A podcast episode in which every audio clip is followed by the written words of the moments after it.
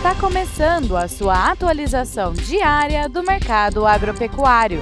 Fique agora com o Agro no Instante, da Scott Consultoria.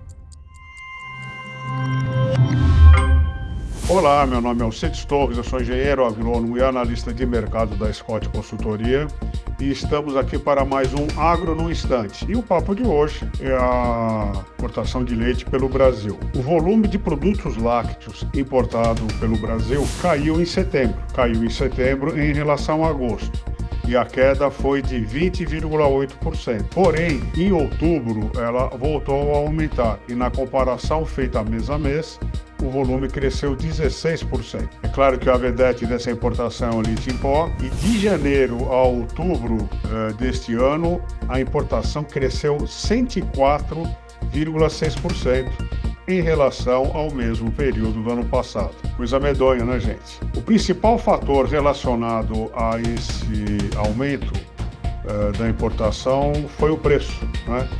Eh, os produtos importados estão mais baratos que os produtos nacionais. Né? E o mercado é implacável. No entanto, a expectativa agora para o final de ano, eh, em função do aumento da produção brasileira, por conta da sazonalidade do período, e em função do aumento do preço nos mercado, no mercado internacional de lácteos, isso pode fazer com que a importação caia nas próximas semanas, nos próximos meses. É esperar para ver. É isso aí, bons negócios e até a próxima.